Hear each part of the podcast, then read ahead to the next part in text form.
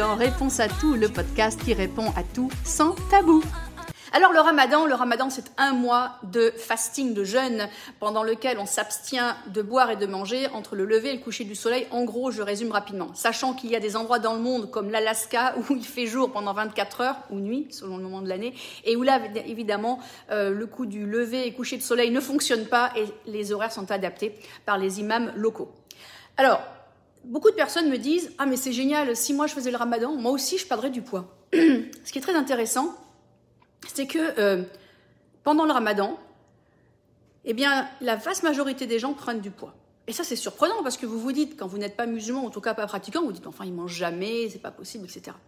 Bah déjà, il faut savoir qu'on a beaucoup d'informations parce que sur Terre, il y a environ 7 milliards 600 millions de personnes. Et sur ces 7 milliards 600 millions de personnes, il y a 24% de personnes qui sont musulmanes. Donc quasiment un quart de la population mondiale. Donc on a des gros chiffres en termes de personnes qui pratiquent le ramadan, qui prennent ou pas du poids. Et on sait maintenant analyser le pourquoi du comment. Donc, en gros, il y a deux repas importants. il y en a que, il y en a peut avoir plus si vous voulez grignoter pendant la nuit, mais en gros, vous avez le matin, c'est suor, c'est le petit déjeuner. On casse, euh, enfin, on, casse la nuit. C'est en anglais, on, appelle ça, on casse le jeûne de la nuit. Et le soir, vous avez iftar, où on casse le jeûne de la journée. C'est le, plus difficile parce que l'autre, on était en train de dormir. L'autre, celui de la journée, on est réveillé, puis il fait chaud et on sort, on bouge, etc. Et donc, en général, les personnes celles que j'en connais beaucoup qui se réveillent exprès pour manger et qui se rendorment un peu après. D'autres personnes vont au contraire complètement dormir et ne pas manger du tout jusqu'à la dernière minute où elles vont boire et commencer leur journée. Et puis le soir, iftar, Contrairement à ce qu'on pense, on n'est pas obligé de manger des dates pour casser le jeûne, c'est juste une, coutume usuelle, mais c'est pas du tout indiqué dans le Coran. Donc on n'est pas obligé de manger des dates pour casser le jeûne, ça je voulais le préciser. Euh, et ensuite on mange, et pour beaucoup, déjà on mange beaucoup parce qu'il y a la fête, etc. Puis c'est pas des plats les plus sains, hein. vous faites pas des poires aux vapeurs en général pour iftar, quoi. Donc voilà. Jusqu'à présent, dans tous les journaux et les magazines, quand vous lisez comment ne pas prendre de poids pendant le ramadan, vous trouvez toujours la même chose, à savoir, il faut manger moins, ah ben dis donc, on s'en serait pas douté. Il faut manger moins gras et moins sucré. On s'en serait pas douté non plus. Enfin, vous voyez ce que je veux dire C'est des conseils assez bateaux et on se dit quand même il y a forcément quelque chose d'autre parce qu'il y a quand même beaucoup de gens sur Terre qui ne mangent qu'une fois par jour sans pour autant que ça soit une religion euh, ou une question spirituelle. Je prends mon père par exemple, papa ne mange qu'une fois par jour, tous les soirs à 8 heures. La journée ne mange pas, la nuit non plus, il dort. Et et pourtant, avec ça, avec cette approche, lui, il ne prend pas de poids. Au contraire, il en a perdu. Donc tu te dis, comment c'est possible que quand 24% de la population mondiale fait la même chose, il y en a quand même une vaste proportion, plus de 60%, qui prennent du poids pendant ces 30 jours, pendant ce mois. Et en fait, ce, qu'il faut, ce à quoi il faut réfléchir, c'est l'impact. Alors attention, je ne vais pas parler de l'impact santé, je ne rentre pas dans ces considérations. Le ramadan est une pratique religieuse, moi je ne juge ni oui ni non, est-ce bien, pas bien, simplement je vous aide pour mieux comprendre l'impact sur le corps. Ce qu'il faut faire très attention, à quoi il faut faire attention, c'est qu'il ne faut pas lire uniquement des informations écrites par des médecins ou des chercheurs qui pratiquent le ramadan, comme il ne faut pas lire que des propos de personnes qui ne le pratiquent pas. Pourquoi? Parce qu'en fait, selon notre position spirituelle et religieuse, on va avoir une tendance à modifier certaines des informations que l'on reçoit et à les modifier dans ce qu'on va transférer. Donc il faut faire très attention à ne pas se dire ah ben comme lui il a dit que c'était très bien, je peux le faire et lui il a dit que c'était pas bien, je peux pas le faire. Il faut faire attention, il faut toujours ça en matière de nutrition et de bien-être, le savoir c'est le pouvoir. Donc il faut bien chercher plusieurs sources d'informations pour comprendre. Maintenant, il y a une chose qui est sûre. Quand l'on jeûne, que l'on fasse un jeûne uniquement hydrique ou alimentaire, ou les deux, ce qui est le cas du ramadan, il se passe un phénomène important au niveau de l'organisme et du métabolisme, c'est l'augmentation du stress. Alors oui, il y a la composante spirituelle et religieuse, bien évidemment, qui va vous aider peut-être à gérer mieux votre stress, mais néanmoins, le corps est stressé. Tout à coup, pour certaines d'entre nous, on mangeait quand même relativement plus, parce qu'on faisait souvent un petit déjeuner, un repas de midi, un 4 heures avec les copines, l'apéro le soir, le dîner. Et on buvait toute la journée, et du jour au lendemain, il n'y a pas de progression, non, non, de jour au lendemain, on arrête tout ça. C'est-à-dire que du jour au lendemain, on passe des repas étalés sur la journée, des boissons étalées à la journée, à un corps qui ne reçoit plus de boissons pendant toute une journée et plus de nourriture non plus. Donc au niveau métabolique, au niveau physiologique, il y a un stress très important qui s'installe. Ça ne veut pas dire qu'il ne faut pas y faire le ramadan, c'est pas ce que je dis, mais il faut comprendre l'impact que cela a sur le corps. Alors qu'est-ce qui se passe quand le corps est stressé? Eh bien quand le corps est stressé, il se met en mode famine, d'une part, et d'autre part, il va se passer autre chose. Quand on est stressé, vous avez dû entendre parler de cette hormone qui s'appelle le cortisol. Le cortisol, c'est une hormone que le corps développe lorsqu'il est en situation de stress. Mais quel que soit le stress, que vous soyez plaqué par un petit copain, que vous soyez euh, dans une situation de guerre dramatique, que vous soyez en train de jeûner ou n'importe quel style de stress, votre corps va produire cette hormone qui s'appelle le cortisol en réponse au stress. Ça, c'est la première chose. Ça, on ne peut pas y couper. Cette hormone, le cortisol, elle est produite où? Elle est produite par les glandes surrénales. Ce sont des glandes qui sont juste au-dessus des reins, donc au niveau de la taille. Le corps étant très intelligent, pour produire cette hormone, il a besoin d'énergie. Qu'est-ce qu'il va faire? Eh bien, le corps va stocker de l'énergie autour de cette zone de production de l'hormone de stress, donc autour du ventre. C'est pour cela que l'on dit souvent que le stress fait grossir et fait prendre du ventre. Et quand on voit les personnes qui font le ramadan et qui me disent avoir pris du poids, très souvent, le poids a été pris au niveau de la taille en majeure partie. Et ça, ça corrobore le fait que le stress lié au jeûne, très intense, entraîne une réaction de protection du corps. Ce qui est plutôt très bien, c'est que le corps est bien équipé. Le deuxième effet, que j'ai mentionné il y a deux secondes, c'est que on jeûne. Bon, alors le corps se dit, il n'y a plus à boire, il n'y a plus à manger. Alors, qu'est-ce que ça veut dire? Peut-être qu'on est en famine. Le corps, il ne sait pas qu'il va y avoir à manger ce soir, même si au bout d'un moment, il commence à s'y habituer. Donc, que fait un corps qui est en famine? Il apprend à mieux stocker. Il apprend à moins déstocker. Il apprend à être plus efficace. Et c'est quoi un corps efficace? Un corps efficace, c'est un corps qui va fonctionner avec moins d'énergie. C'est un corps qui, avant, avait peut-être besoin de 200 calories pour faire quelque chose, et que maintenant, il va le faire plus qu'avec 100. Alors c'est un corps fantastique en termes de survie. C'est un corps fantastique parce qu'en termes de survie, s'il y a un grave problème de famine, plus le métabolisme est bas, plus vous résistez à la famine. Vous avez besoin de moins d'énergie que le, le quidam moyen. Sauf que le pendant de cette super euh, power euh, survival attitude, c'est que, eh bien, quand on on a un meilleur métabolisme, on stocke plus de gras et on le dépense moins. Donc on prend du poids. Alors vous rajoutez d'un côté un métabolisme qui ralentit, de l'autre côté vous rajoutez le stress lié au manque de nourriture et de boissons au niveau métabolique. Là vous avez déjà une réduction métabolique énorme et vous produisez du cortisol qui en plus entraîne du stockage de gras à la taille. Alors là c'est le double effet qui se coule.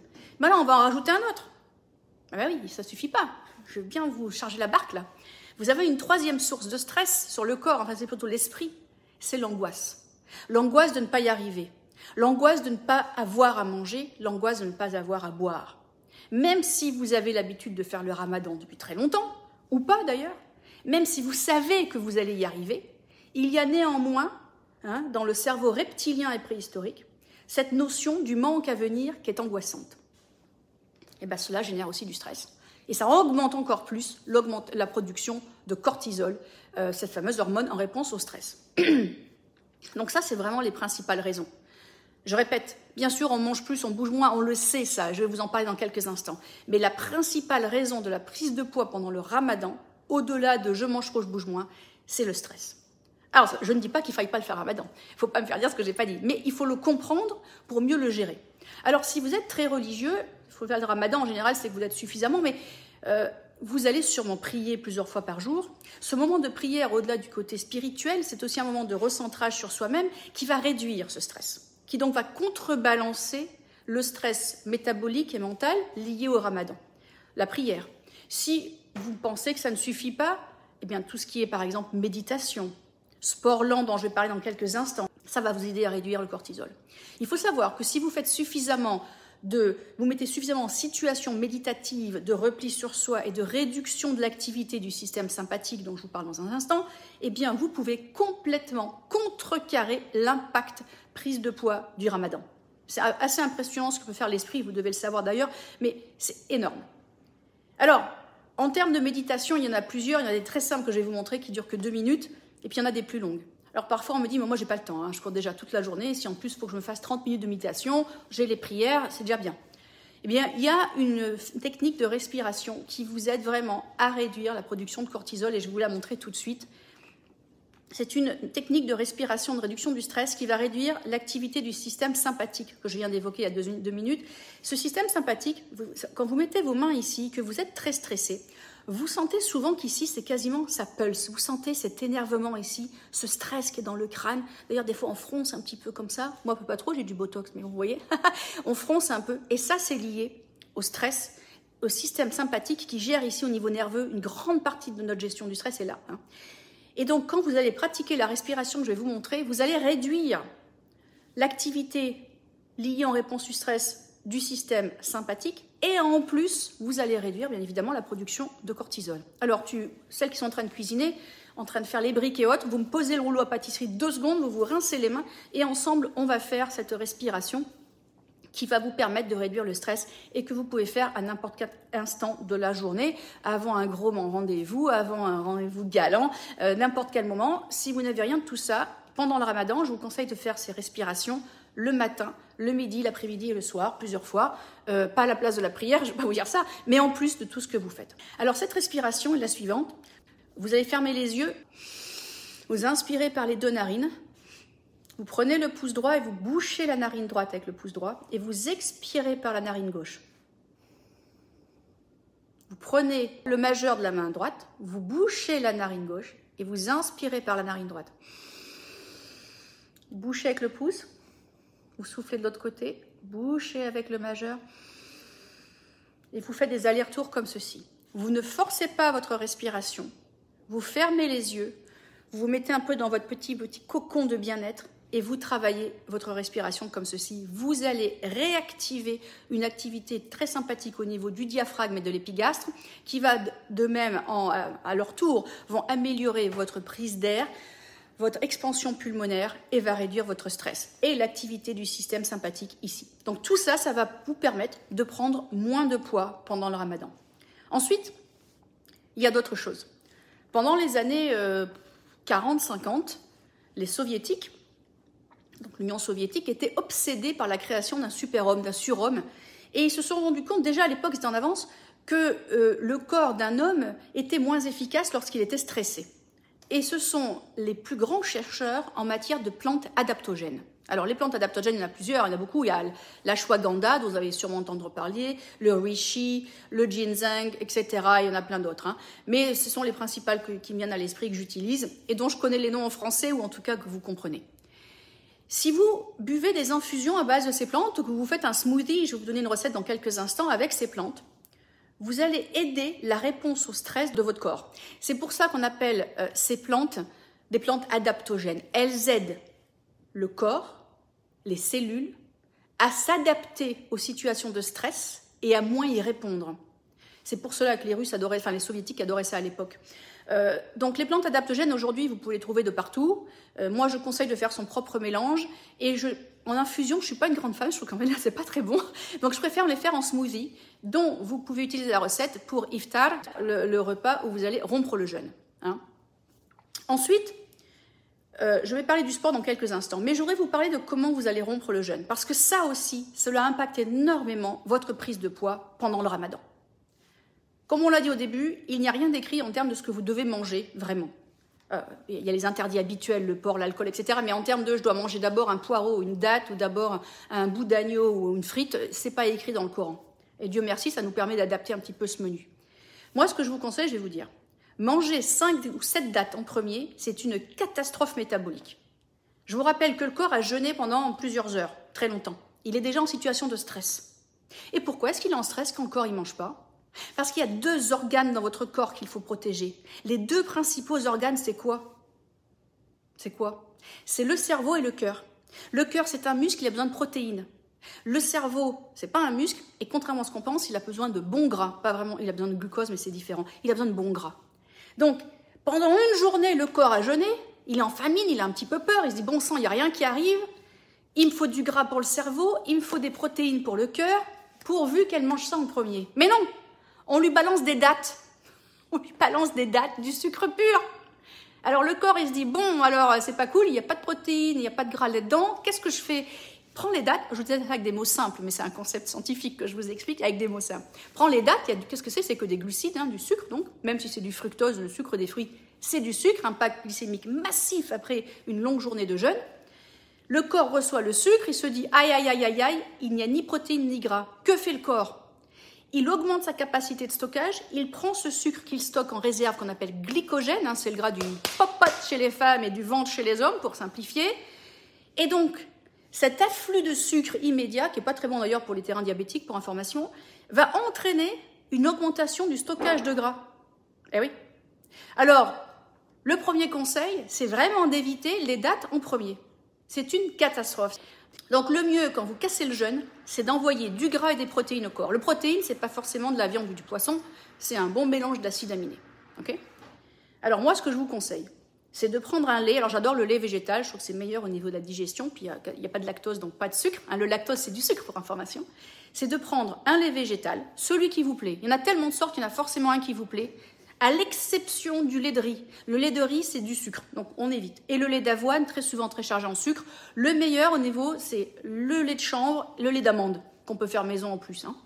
Vous prenez 250 ml de lait d'amande, vous mettez dedans vos dates si vous voulez, deux ou trois dates, ça si vous voulez. Important, une cuillère à soupe de beurre d'amande, de cacahuète, de ce que vous voulez, un beurre oléagineux là-dedans, un petit peu de stevia, de la vanille. Si vous aimez le chocolat, vous pouvez mettre un peu de chocolat en poudre, vroom vroom, et vous cassez le jeûne avec ça. Vous allez obtenir deux résultats. Vous allez vous hydrater, vous allez casser votre jeûne avec vos dates que vous aimez tant, mais comme il y a du gras dedans, et donc, en plus dans le beurre d'amande il y a des protéines, il y aura une réduction de l'impact glycémique de ce que vous avez mangé, et donc moins de stockage de gras. Donc on casse le jeûne, mais on ne le casse pas n'importe comment. Ça, c'est ces conseils qu'on voit rarement, parce que souvent on va vous dire euh, mange moins, mange moins gras, moins sucré. Ok, je veux bien, mais tout le monde l'a fait. Ça, ce sont des conseils qui changent vraiment. Alors, il y a une autre raison aussi. Pas oublier que souvent, quand on a faim, c'est parce qu'on a soif. Hein, dans plus de 80% des cas de faim, c'est en fait une soif mal comprise.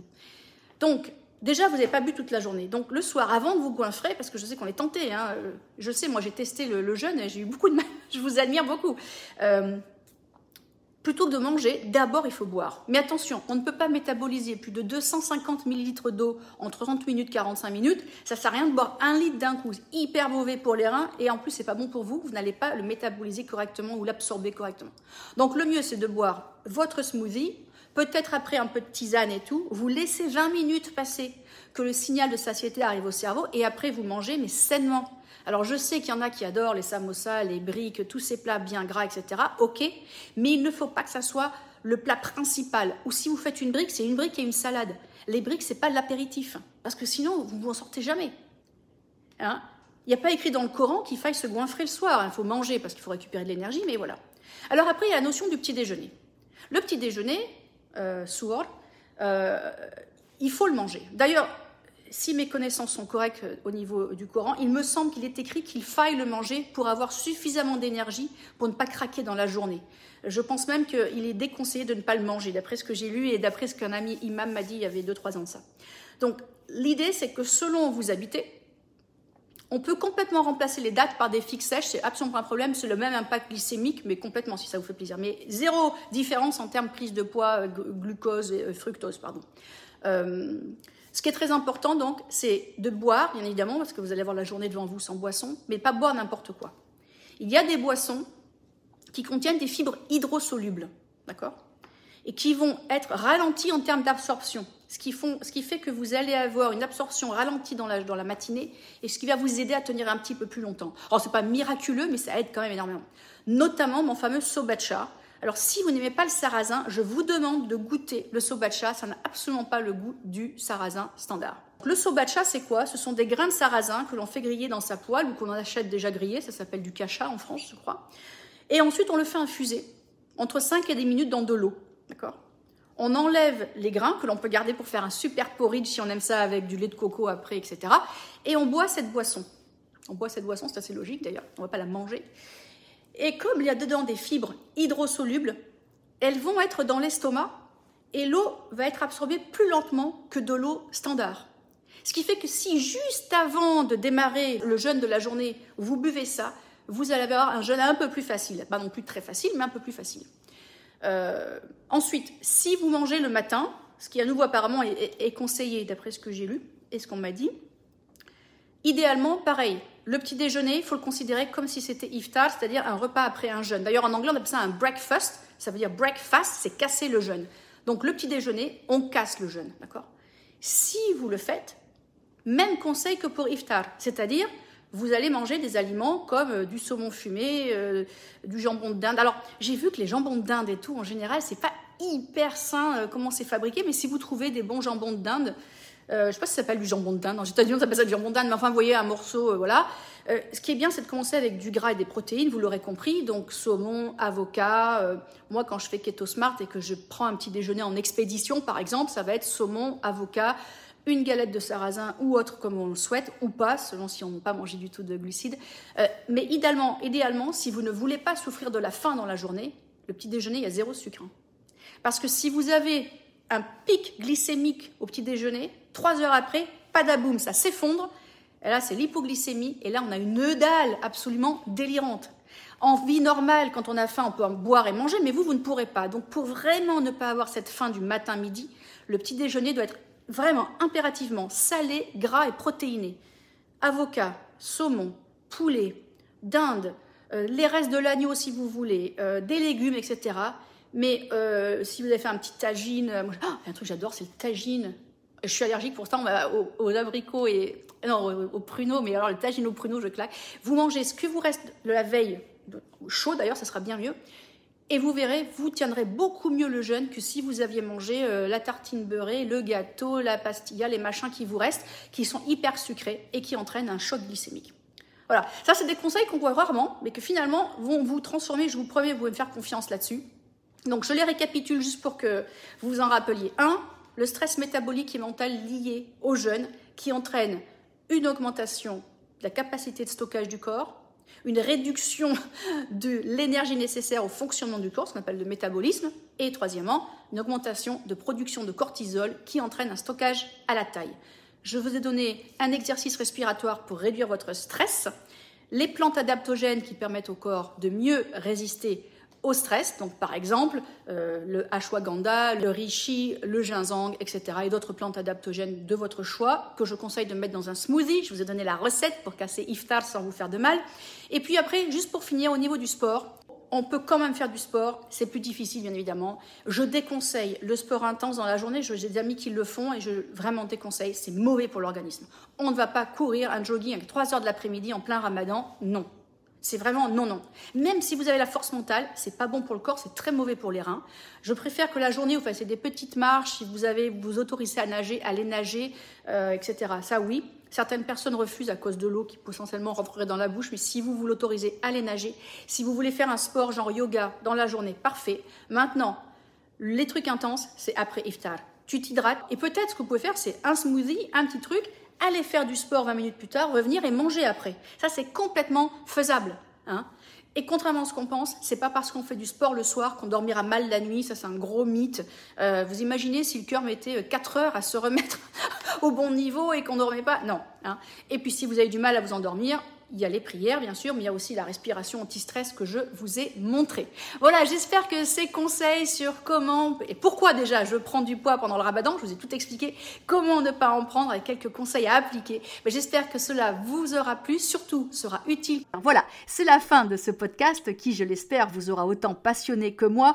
On se retrouve très bientôt sur un autre, pour un autre sujet. Pardon. D'ici là, venez me rendre visite sur Instagram, Valérie Orsoni, et sur mon site de coaching minceur et bien-être, lebootcamp.com. Et n'oubliez pas d'utiliser le code BOOSTER30, B-O-O-S-T-E-R 30, pour avoir 30% de réduction sur tout le coaching. Allez, force à très vite!